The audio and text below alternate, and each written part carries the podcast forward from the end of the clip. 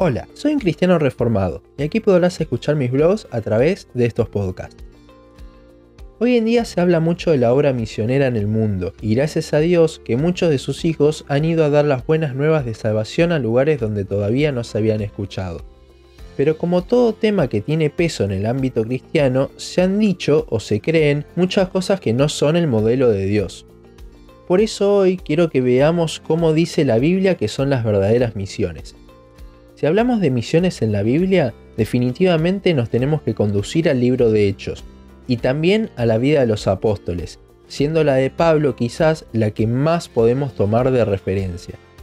Si hay algo interesante que resaltar es que Pablo no se quedaba en un lugar estático, siempre iba viajando, sin embargo otros apóstoles se quedaron haciendo su ministerio en Jerusalén. Esto significa que no todos necesariamente debemos irnos a lugares remotos para predicar el Evangelio. Y ese, hoy en día, es un concepto errado que muchos tienen. Llegan a darle tanta importancia a las misiones que si no te vas a Medio Oriente es porque no rendiste tu voluntad 100% a Dios. No, esto no es así. De hecho, hasta Pablo mismo fue detenido en Hechos 16 para no ir a ciertos lugares hasta ser enviado a Macedonia. No es algo que tengamos que forzar para ir, solamente debemos estar atentos a qué es lo que Dios quiere que haga y hacerlo. Si Dios quiere que vaya a la India a ser misionero, Él abrirá las puertas para hacerlo y yo podré ir. Pero si Dios quiere que me quede sirviendo a mi iglesia local, también está perfecto, porque Dios lo determinó de esa forma.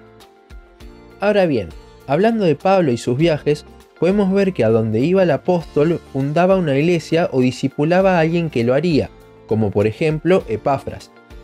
Pablo no iba a pintar lugares, no iba a construir casas, no iba a llevar donaciones, él iba a hacer algo conciso, evangelizar, hacer discípulos y fundar iglesias. El trabajo social nunca aparece dentro de la gran comisión, una persona que se va a otro país a hacer estas cosas y no cumple con la gran comisión no es un misionero, a pesar de que se llame a sí mismo de esa forma.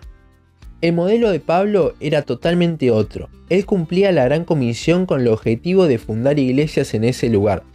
Pensando en esto, podemos ser parte de la obra misionera desde nuestro lugar, participando en la fundación de iglesias sanas, algo que aquí en Argentina por lo menos escasea mucho. Esto no significa que no vayamos si Dios conduce nuestra vida para ir a algún lugar del Medio Oriente, porque allí también necesitan iglesias. Y de hecho, en lugares con persecución no vamos a poder empezar desde un primer momento a hacer todo esto, y probablemente tengamos que hacer trabajos sociales para tener buen testimonio, pero siempre debemos tener en mente que ese no es nuestro objetivo final. El objetivo de una persona que va a misionar debe ser hacer discípulos para que luego se pueda terminar fundando una iglesia allí.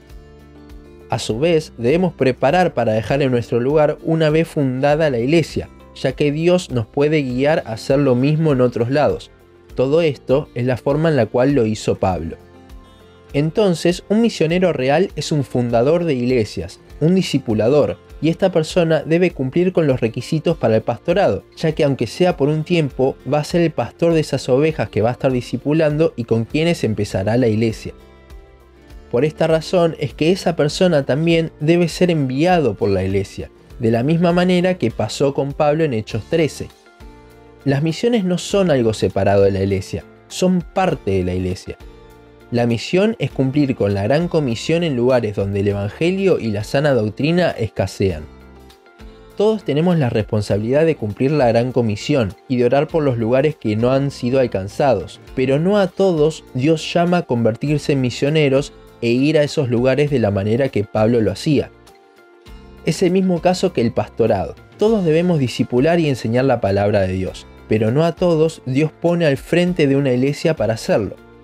Tengamos cuidado con decirle misionero a cualquier persona, desprestigiando así el nombre de personas que sí hacen la voluntad de Dios para las misiones. Y si a vos te gustaría irte de misionero a algún lado, te animo a que estudies la vida de Pablo en profundidad, para así poder tener un modelo bíblico el día que Dios te envíe. Recordá, las misiones no son algo separado de la iglesia, las misiones son parte de la iglesia. Hasta aquí nuestro podcast de hoy. Seguinos en Facebook, Instagram, YouTube y Spotify. En todas nos encontrás como un cristiano reformado. También seguinos en uncristianoreformado.blogspot.com para leer el resto de nuestros blogs. Nos vemos en la siguiente ocasión.